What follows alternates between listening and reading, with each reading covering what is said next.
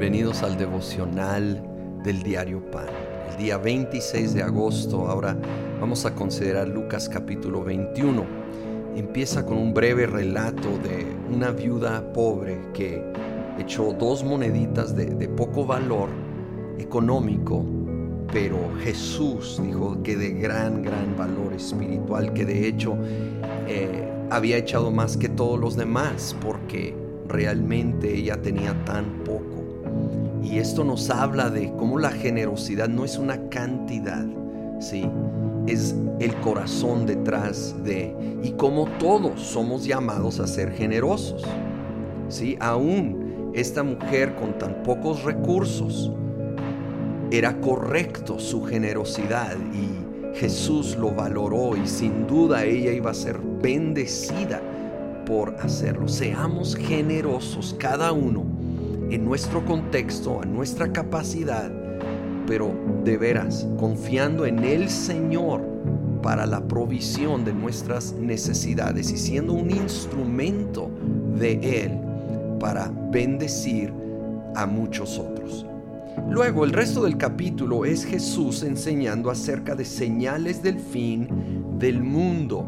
Y bueno, este es un breve devocional, pero allí el Señor menciona guerras, epidemias específicamente, terremotos, el bramido del mar, hablándonos de tipo huracanes, ah, tsunamis, conflicto por Jerusalén, muy en particular, que va a ser un punto central en los tiempos finales. Y otros eh, pasajes paralelos de esto en Mateo y Marcos hablan de que estos son tipo dolores de parto. Sí, son dolorosos, pero van a dar a luz nueva vida. Y nos llama a confiar en Él en medio de todo esto. Quiero brincar al versículo 33, donde el Señor después de describir todo esto, dice, el cielo y la tierra pasarán, pero mis palabras jamás pasarán.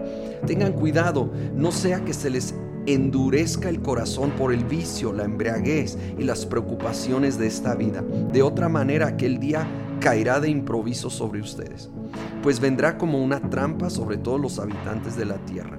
Estén siempre vigilantes y oren para que puedan escapar de todo lo que está por suceder y presentarse delante del Hijo del Hombre. Nos llama a confiar y a la vez a ser vigilantes.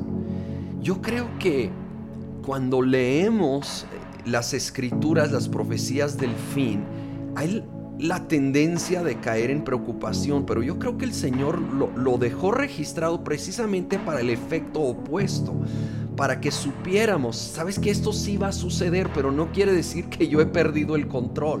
Sigo en el trono. Yo sabía que todo esto venía. Y cielo y tierra pasarán, pero mis palabras, mis promesas no van a pasar. Así que no debemos caer en el temor, en el pánico. El Señor sigue en el trono, sigue soberano, sigue poderoso. En su tiempo cada una de sus promesas van a cumplirse. A lo que sí nos llama es a ser vigilantes, tampoco ir al otro extremo de una actitud pasiva, apática, sino ser vigilantes, estar orando, estar realmente cerca del Señor, estar en una relación de comunión, cerca de Él, para que Él nos dé esa fortaleza en medio de esa tribulación y dificultad que sí hay en el mundo y la verdad va a ir en aumento. Pero nosotros podemos estar confiados en medio de ello, agarrados del Señor, orando, siendo vigilantes. Señor, en esta hora que estamos viviendo tan complicada, estamos confiando en ti. Señor, ni caemos en temor y pánico, ni tampoco en pasividad y apatía, sino en una actitud, Señor, de vigilar con confianza, con fe sabiendo que cielo y tierra pasarán, pero tu palabra no pasará. Tú guardas a tus hijos en medio de estos dolores. Y Señor, creemos que son dolores de parto, que veremos nueva vida nacer. pedimos que nos guardes a nosotros, guarda a nuestros seres queridos.